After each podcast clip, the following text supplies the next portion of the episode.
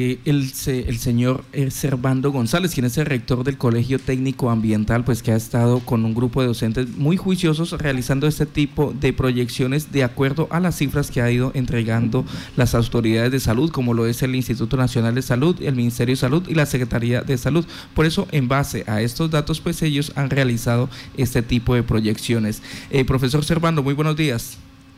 Buenos días, Carlos. Buenos días, Marta, de todo el trabajo y de todos los oyentes. Licenciado, gracias por estar siempre eh, de la mano con nosotros, con Violeta Estéreo y obviamente con la población casanareña. Queríamos eh, preguntar, eh, entre la primera información que ustedes recogieron, que proyectaron, que trabajaron estos números, hubo pues cierta diferencia con lo que ha pasado en la actualidad. Eso se debe a que en principio los ciudadanos como que tomaron conciencia y se portaron mejor con el autocuidado? Eh, ¿a, qué sería lo que se, generó ahí? Porque la diferencia pues eh, es de 140, 150 personas. Habíamos dicho que para julio 20 exactamente, si nosotros, si nosotros los eh, colombianos no nos cuidábamos en, en estas tres cositas, el aislamiento, la situación de eh, la distancia social, el manejo de lavado de manos, el manejo de uso de tapabocas, pues muy seguramente llegaríamos a 500 fallecimientos o más eh, al 20 de julio. No fue así. Y eso me generó a mí ayer el, interrogante. O sea, ¿sí podemos mejorar estos, eh, estas cuantías que se están suscitando? a ver, sí se puede, pero lo preocupante es que de todas maneras es una cifra muy alta recuerde que yo decía ese día que no tenemos la estadística. la estadística es una ciencia como cualquier y la sociología, que es la parte que manejo, eh, es el estudio de los comportamientos eh, de grupos humanos, que es distinto a la psicología, que estudia el comportamiento de la persona, de una sola persona, la sociología de los grupos humanos. Entonces, con esas dos ciencias más, el profesor Julián la, eh, la interpretación desde la sociología eh, nos dice claramente que vamos en una línea ascendente, seguimos ascendiendo y afortunadamente pues no nos salió a los 500, pero sigue siendo preocupante porque ya estamos cerca de los 400 muertos. Las primeras eh, eh, sí que, que el estudio desde la, desde la sociología apenas digamos como en 60 muertos porque lo que pasa es que yo cuando publiqué eso, nosotros ya habíamos hecho semanas anteriores también esas proyecciones, es decir, las venimos haciendo semana a semana, y, y que y lo que era una variable, nos parecía esa variable del día sin, sin IVA, y, y creemos, aún, aún seguimos interpretando que eso fue lo que disparó la cifra de contagios y de muertes ahorita, porque recuerde que eso fue el 20 de junio, más o menos 14 días de incubación de la enfermedad, se estaría hablando del 14 de julio y aproximadamente 15 días que dura la gente en la UCI entonces estamos como pagando las consecuencias de lo del día sin IVA. Mm, sí, habíamos dicho 500 muertos porque teníamos esa variable que iban a haber otros dos días sin IVA y afortunadamente el gobierno nacional como que entendió eso y, frenó un poco, pero la cifra sigue siendo preocupante, las proyecciones que como están dadas siguen siendo de, de, harta preocupación, de altísima preocupación, porque en lo que nos está arrojando eh, licenciado, le vamos a pedir, le vamos, licenciado, le vamos a pedir que por favor se reubique, eh, porque estamos perdiendo comunicación eh, en este momento. Y si tiene el servicio activo de altavoz, por favor desactívelo eh, porque nos hace interferencia. No. Licenciado, nuevamente eh, vamos a intentarlo. Eh, ya ustedes, todo este grupo de profesionales, especialistas en el área de la estadística, las matemáticas, de la interpretación y proyección de esta información, pues se han dado la tarea, hacer el seguimiento eh, de hacer ese, eh, de buscar, crear eh, ese banco de datos, mirar cómo es el comportamiento día a día de una sola cuestión constante, los fallecimientos en Colombia. Esa fue, eh, digamos que, la información que ellos eh, agarraron para decir la tendencia que va a tener de aquí en adelante y más en este momento cuando el coronavirus o la coronavirus, como se, se, dice, eh, pues ha generado ya en muchas ciudades que eh, las UCI lleguen a su 90, 95 y 97% de ocupación.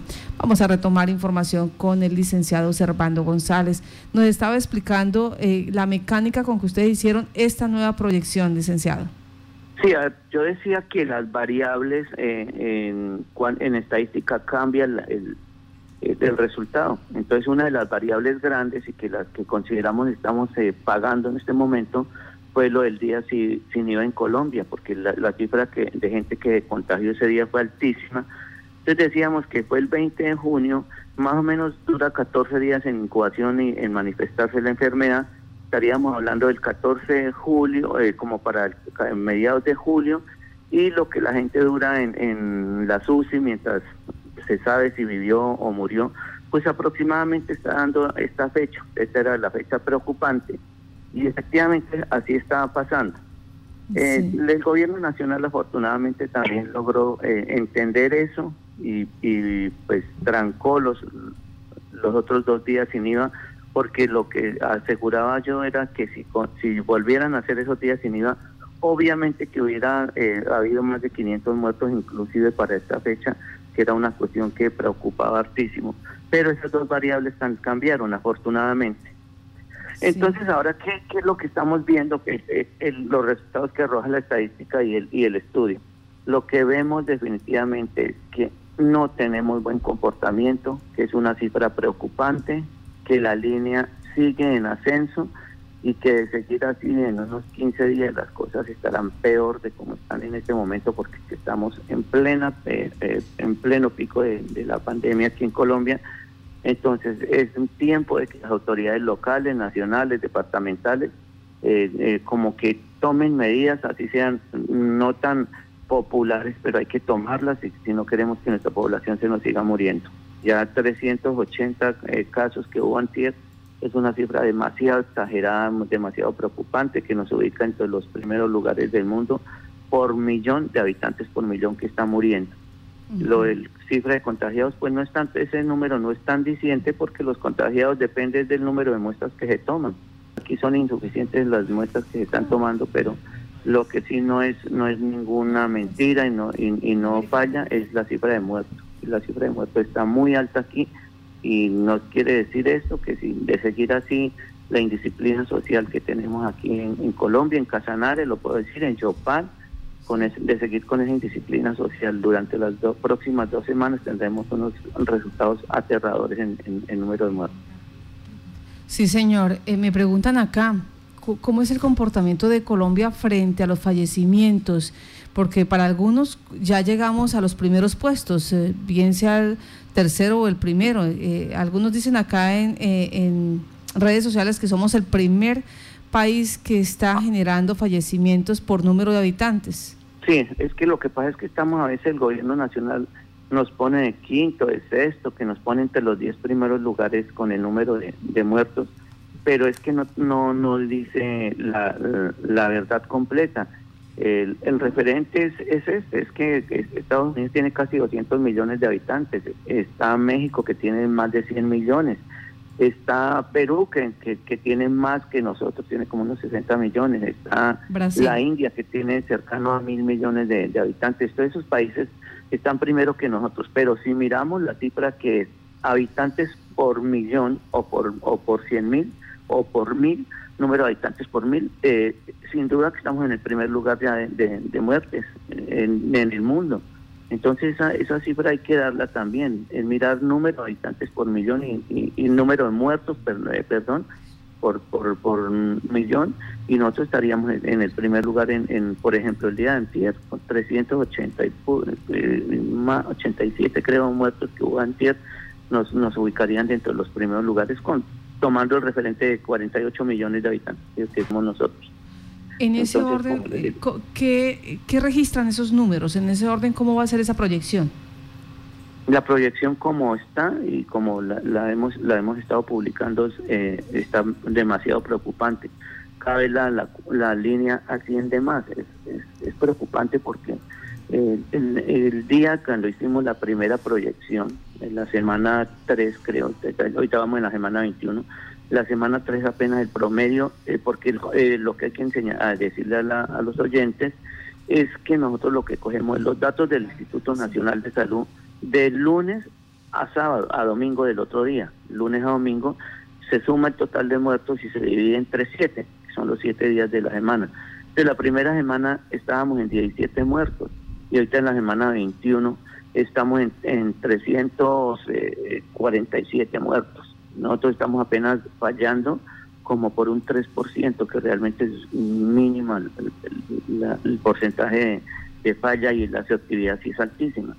Entonces lo que nos dice la cifra es que para la semana entrante estamos en promedio, reitero, el promedio de los siete días a partir del, día eh, domingo estaríamos como con 350 muertos diarios. Es demasiado alta esa cifra, es muy preocupante y es lo que nos hace pensar que, eso es una realidad, que el COVID no es un chiste, ni no es el cuento del nuevo orden mundial, ni que a nosotros no nos va a pasar nada, ya tenemos gente cercana que nos ha muerto. Entonces es una realidad. Y mire, y así el gobierno nacional, el municipal, el departamental, expidan la cantidad de leyes que expidan si nosotros no, no nos regulamos, si no tenemos autocuidado, si no nos concientizamos de esa realidad, nosotros mismos vamos a pagar las consecuencias de esa indisciplina social. Entonces es, como demostrar que, que sí es una realidad y que está en nuestras manos, no tanto en los gobiernos, sino en nuestras manos está el, evitar que, que, ese, esa enfermedad afecte a nosotros o, a nuestra familia o a la gente que queremos, la gente cercana a nosotros. Licenciado, eh, esta situación eh, ustedes mm, mm, que manejan la parte de predicciones de estadísticas, eh, ¿consideran que hay una, una estrategia adicional que el ciudadano pues se cuide, tenga esa, esa, eh, ese sentido de pertenencia consigo mismo y, estas cinco cositas que hemos venido repitiendo desde el mes de marzo? el distanciamiento social, el aislamiento en su casa, el lavado de manos, el tapabocas. ¿Hay, habría otro mecanismo también para ayudar a fortalecer y para que eh, haya como esa cultura ciudadana eh, por parte de que las instituciones, ¿hay, alguna otra esperanza?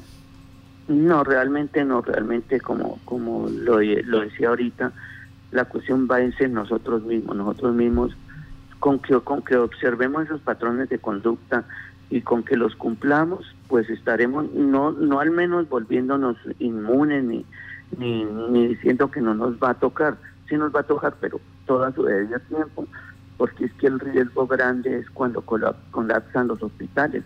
El riesgo grande es que el médico sea el que tenga que decidir cuál vive y cuál no, cuál no vive. Entonces, eh, sí nos va a tocar a todos, a todos nos, nos iremos a infectar tarde o temprano, en dos, tres años, porque esa, ese virus no se va a ir del mundo además que siempre ha estado, desde 1918, que fue el primer registro de ese virus, ahí ha estado, el H1N1.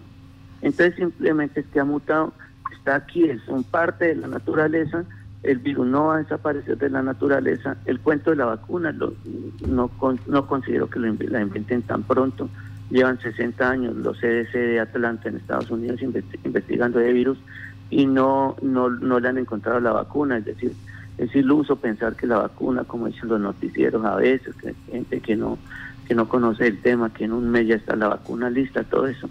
Pues no, no considera uno que, sea eso así, porque como le digo, en Atlanta, Georgia, llevan 60 años investigando ese virus, el CDC, y no lo han, no lo han logrado, no han logrado encontrarle la cura. Entonces lo que nos toca es convivir con él, más adelante nos infectaremos, pero como reitero, nos infectaremos, llegaremos a la SUSI, ya nos ayudarán, o a unos nos ayudarán, a otros no, pero la idea es no llenar las, camas, no, las camas, que se acaben los respiradores, que no haya personal para atender los enfermos y, tenga que haber muertes, eh, un número de muertes grande. Entonces, eh, eh, los cuidados, definitivamente lo único que nos queda hacer es los cuidados y esperar que los, gobiernos tomen medidas para que si, si no sean convincentes a conciencia, pues sean coactivas, sean unas medidas policivas, porque no hay de otra tampoco. Y decirle a la gente que sí, la gente necesita que comer y, y uno es consciente de que por lo menos uno tiene un salario fijo y no siente la misma necesidad que otras personas que tienen que levantarse y el día a día buscar la comida, pero un esfuerzo de unos 15 días que hagan tampoco van a morirse de hambre. Un esfuerzo grande, grande, gigante que tengan que hacer en 15 días mientras pasa esta, esta cresta o pico de la pandemia, cresta se llama en, en, estadística, mientras pasa este pico de la pandemia, pues que aguantemos, aguantemos un poquitico más. Si ya aguantamos lo grande, que fue eh, cinco, cuatro meses, cinco meses, aguantemos 15 días más que yo sé que con, con, con, con alto cuidado, con encerrarnos en las casas, con que se decrete una cuarentena total, absoluta, ahorita en pleno pico de la, de la pandemia, eh, se van a salvar muchas vidas y se van a evitar muchos dolores hacia la población colombiana, la población de Yopal y la población de Casanare. Eh, profesor, desde su conocimiento, ¿cuáles serían esas medidas que deberían implementar eh, por parte del gobierno para frenar un poco los contagios? Yo considero que la cuarentena total es una una una necesidad más que una que un querer o una o, una acción, una acción eh, demasiado objetiva o subjetiva de cualquiera de las dos. Lo que sí se necesita es una cuarentena total porque, como le digo, estamos en pleno pico de pandemia. Ahora sí, este era, digamos, estos eran los tiempos a los que se le tenía como como temor, como miedo. Era lo que uno estaba esperando, que uno que venía mirando esa esa gráfica. Esta y unas dos semanas más considero va a ser la, la, la, la, la, parte crucial, la parte difícil de esta pandemia aquí en Colombia, aquí en Canarias. Uno considera que ya después de que eh, coge la cresta o pico que llaman, viene una parte que se llama el valle. El, el valle en, en, estadística es como llegar al pico, se mantiene un poquito de tiempo ese pico activo.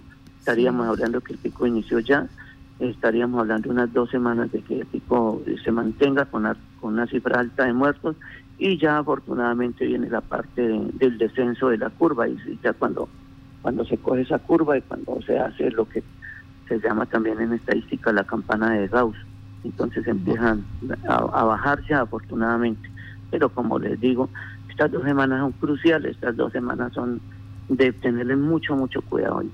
Sin de pronto el gobierno municipal considera que no, no va a tomar medidas, pues tomémoslas nosotros mismos. El, autocuidado definitivamente es vital. El aislarse, bañarse las manos, ponerse el tapabocas, pues todo lo que lo que nos recomiendan, lo que ya sabemos es que la cuestión no es en este caso no es por falta de información. Nosotros ya todos sabemos que es lo que tenemos que hacer. Lo que pasa es que nos falta es convicción y cuando lo hagamos con convicción, pues nos estaremos cuidando mejor.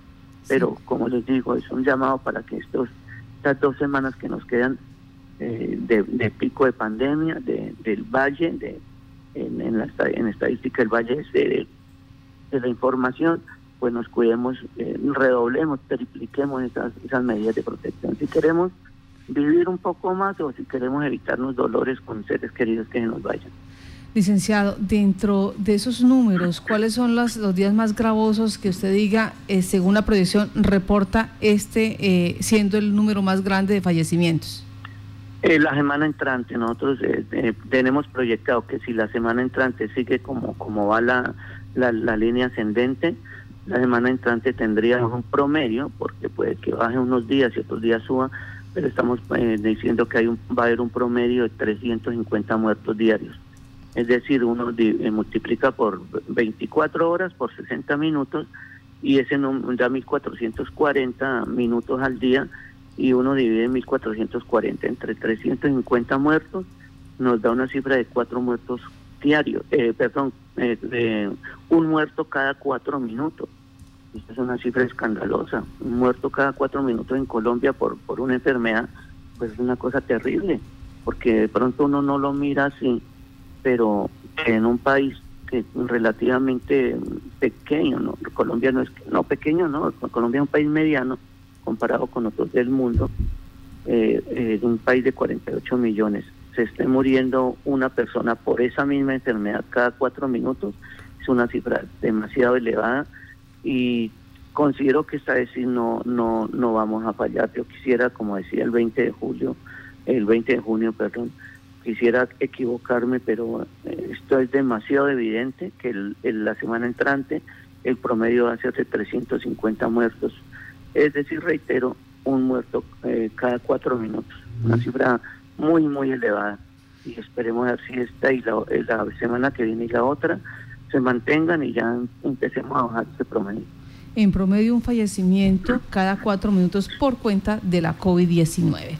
Pues, licenciado Servando González, muchas gracias por estar en Contacto Noticias, por mostrarnos ese trabajo eh, juicioso que vienen realizando ustedes los especialistas en el área de matemáticas y estadística y el llamado que le hace a la ciudadanía para tener eh, cuidado, protección eh, y cumplir con todas estas normas de bioseguridad a fin de bajar estas, eh, estos números, de bajar estas estadísticas.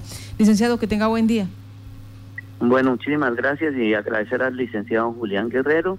Él es la persona que junto conmigo eh, eh, hace ese trabajo juiciosamente, lo estamos haciendo cada semana o a veces cada 15 días, pero pues es un trabajo que, siempre lleva artículo, es dispendioso, pero bueno, ahí lo hacemos y lo hacemos con gusto y lo hacemos para que la gente ilustre con datos exactos, con datos oficiales del Ministerio y del Instituto Nacional de Salud, son datos que no, no los traemos porque creemos, sino porque son esas las cifras que el mismo gobierno da. Entonces ahí lo seguiremos publicando con la ayuda de ustedes, con la colaboración de ustedes. Y, y, damos estas cifras para pues para que la gente misma mire qué que, es lo que tiene que hacer, lo que sabe que tiene que hacer. Y como les reitero es concientizar y ojalá por este medio y por todos los medios que se pueda, la gente lea, mire eso y, se concientice de que, como le reitero, no es no no no tenemos por qué estar sufriendo dolores de cabeza, no tenemos por qué estar viendo morir a nuestros seres queridos o de pronto muriéndonos nosotros por pues, no cumplir unas cosas básicas de, de cuidado. Es, nuestra vida la que está en juego y la vida de nuestros seres queridos. Pues, muchísimas gracias a usted también, Marta, a su, a su equipo de trabajo y pues ahí seguiremos publicando, miramos la otra semana, el, de hoy en ocho días de pronto ya estamos sacando el nuevo reporte a ver qué tanto nos equivocamos y qué tanto acertamos. Sí, señor. Pues muchas gracias también a usted. Eh, por ejemplo, un saludo al, licenciado Julián Guerrero. Desde Paz de Ariporo también nos dicen buenos días, saludos cordiales desde Paz de Ariporo, Rui Pantoja Galvez, y está con nosotros. Invitamos a la opinión pública para que también coloquen sus opiniones sobre estos temas que traemos a la mesa, que compartimos con ustedes diariamente y que son de vital importancia porque depende de ellos nuestro cuidado.